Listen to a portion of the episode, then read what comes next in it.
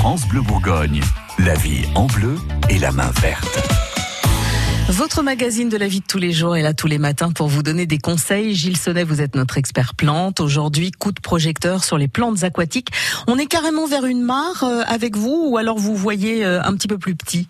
Moi, je penserais plutôt au petit bassin euh, à la maison, sur un balcon ou à l'intérieur. C'est plutôt sympathique. On peut carrément à l'intérieur. On va pas attirer des moustiques, des grenouilles et tout le tintouin, Grenouilles peut-être pas. Petits moucherons, moustiques Ouais. et autres bestioles volantes. Oui, oui, ça c'est possible.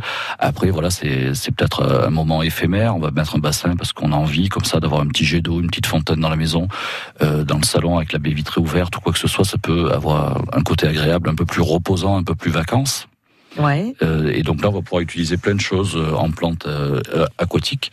Alors on pense à ces espèces de, de je sais pas comment ça s'appelle, ces grands nénuphars qui ont la, la taille d'un moule à tarte. Oui, oui, bien ça sûr. peut-être être un peu mais, gros. mais il faut adapter ça au volume d'eau qu'on va avoir Ouais. parce que sinon ça va être compliqué. Mais on va pouvoir mettre des laitues d'eau, ça reste assez petit, ça vit facilement, ça a pas trop de pas trop de, de, de gêne au niveau de l'entretien de, de l'eau parce qu'il faut penser aussi que l'eau il faut qu'elle soit un peu régénérée, etc. Alors certaines plantes régénèrent un peu l'eau elles-mêmes, donc ça, ça ça se gaspille pas trop vite, on va dire. On va pouvoir mettre euh, des acorus, des grabinets. On peut penser aussi à toutes ces plantes aquatiques qui sont pas forcément immergées dans l'eau, mais qui sont des plantes qui aiment bien avoir les pieds dans l'eau, comme les prêles, Ouais. euh, et le papyrus. Par exemple, le cypérus, les papyrus sont des plantes qui adorent avoir les pieds dans l'eau et qui permettent aussi d'avoir un peu d'humidité quelque part dans la maison. On peut associer une fontaine juste à côté avec un, écoulement, un débordement et une récupération d'eau en dessous. Voilà, on peut monter des petits systèmes comme ça. Euh, ça permet d'avoir euh, un côté un peu passionnant et élégant pour euh, pour faire une décoration. Donc ça c'est plutôt dans la maison. Si on veut installer le même genre de choses euh, sur un balcon ou une grande terrasse Mhm. et euh, faire un truc quand même assez conséquent, là on peut peut-être attirer des bestioles euh, qui ne seraient pas venues dans l'appartement. Oui, évidemment, parce que l'eau, euh, c'est la source de vie, et évidemment, tous les insectes ont soif, euh, que ce soit guêpes, abeilles, moucherons, moustiques, etc.